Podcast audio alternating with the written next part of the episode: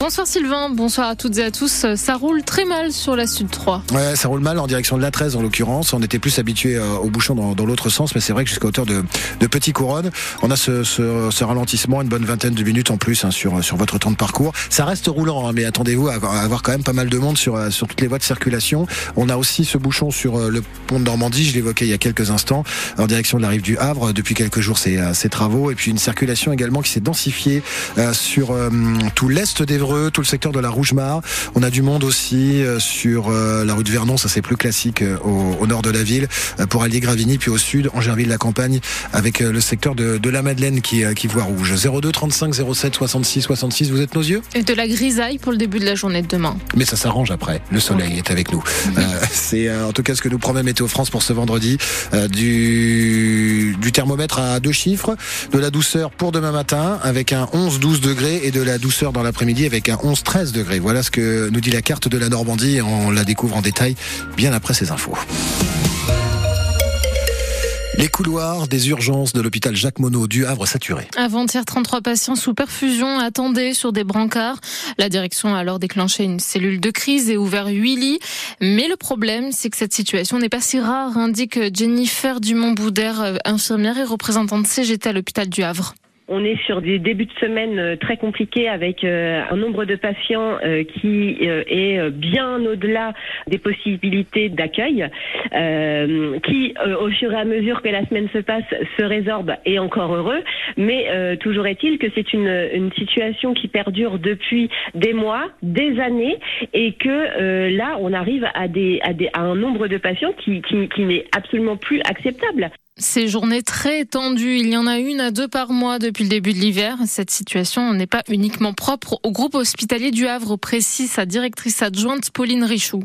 Le service des urgences, il doit s'adapter à l'augmentation du nombre de passages que constatent tous les services d'urgence en France depuis plusieurs années. Euh, le service d'urgence de Mono, il a été euh, conçu pour 35 000 passages par an.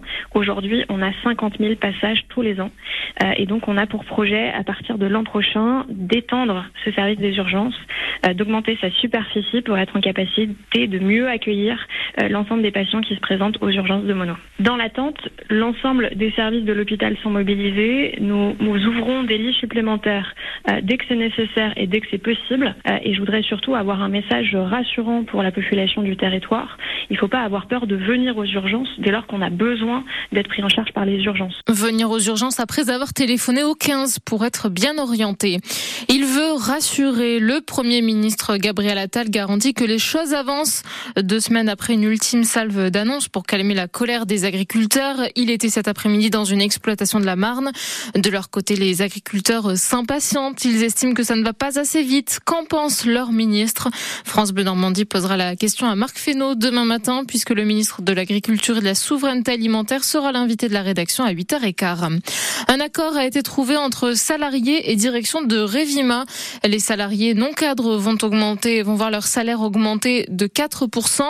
Euh, ce point d'accord a été trouvé aujourd'hui après trois jours et demi de grève dans cette usine qui fabrique des équipements pour voitures à Côte-Bec-en-Caux. La mobilisation s'arrête donc là. En revanche, pas de fin d'action pour les dockers des ports du Havre et de Rouen.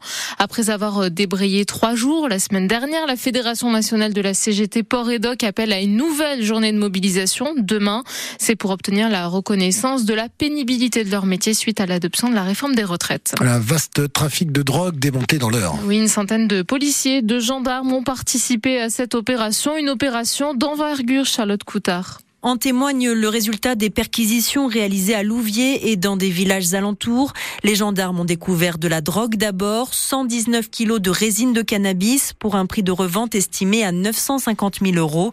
Ils ont également mis la main sur neuf armes à feu, de nombreuses munitions, 18 000 euros en liquide, 482 cartouches de cigarettes contrefaites, des véhicules et des objets de luxe. L'opération a mobilisé 90 gendarmes de la Seine-Maritime et de l'Eure, une dizaine de policiers et trois équipes cynophiles. C'est le résultat de plusieurs mois d'enquête pour identifier les membres du réseau. Un réseau composé de neuf personnes, huit hommes et une femme, âgés de 19 à 38 ans. La tête présumée du réseau est un Lovérien de 32 ans, déjà connu de la justice pour du trafic de drogue. À l'issue de leur mise en examen, six d'entre eux ont été placés en détention provisoire. Les trois autres sont sous contrôle judiciaire. Ils risquent 10 ans de prison. Ces suspects sont poursuivis pour trafic de stupéfiants, importation illicite de tabac, détention illégale d'armes et association de malfaiteurs. 12 ans de prison prononcés à l'encontre d'un Neurois. Cet homme d'une soixantaine d'années a été condamné par la Cour criminelle du département pour des viols et agressions sexuelles sur mineurs de moins de 15 ans. Il s'en était pris à quatre nièces dans les années 90-2000. L'équivalent de 850 kilos TNT déminés au large des, des côtes normandes. Ces dix derniers jours, des navires ont neutralisé les bombes tombées dans l'eau de la Manche et de la mer du Nord pendant la Seconde Guerre mondiale. 18h05 sur euh, France Bleu Normandie. Un prix Goncourt des lycéens version euh, musique contemporaine. C'est ça la musique contemporaine.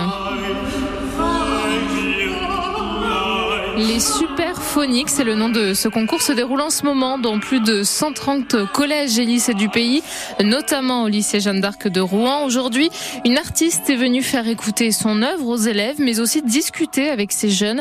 Un échange qui est un vrai plus pour eux, estime Emmanuel Thierry, professeur de musique. Ça leur permet peut-être de mieux comprendre euh, une musique euh, qui n'est pas toujours facile d'abord pour tout le monde, hein, d'ailleurs pas que pour eux, mais pour beaucoup de gens. Ça contribue en tout cas à les ouvrir, à leur ouvrir l'esprit euh, sur tout ce qui peut se faire en musique. Ne pas rester avec des œillères sur juste les musiques qu'ils aiment bien et qu'ils ont raison d'aimer aussi. Maintenant, ils vont pas forcément écouter ça quand ils sont dans le métro avec leurs écouteurs. C'est une musique qui demande à être écoutée dans des conditions plus optimales. Les superphoniques passent dans sept établissements de Seine-Maritime et de l'Eure. Le stade d'Iochon pourra bien accueillir le quart de finale de la Coupe de France de foot entre le FC Rouen et Valenciennes dans deux semaines, le 28 février. La commission de discipline de la Fédération française de foot a donné son accord aujourd'hui. En revanche, les conditions d'accueil de la rencontre restent à définir. C'est pourquoi le FCR appelle à respecter scrupuleusement les règles de sécurité lors de la prochaine rencontre à domicile lundi avec la réception du Red Star en national. Le FCR demande avec la plus grande fermeté de ne pas utiliser d'engins pyrotechniques ni de lancer des objets sur la pelouse.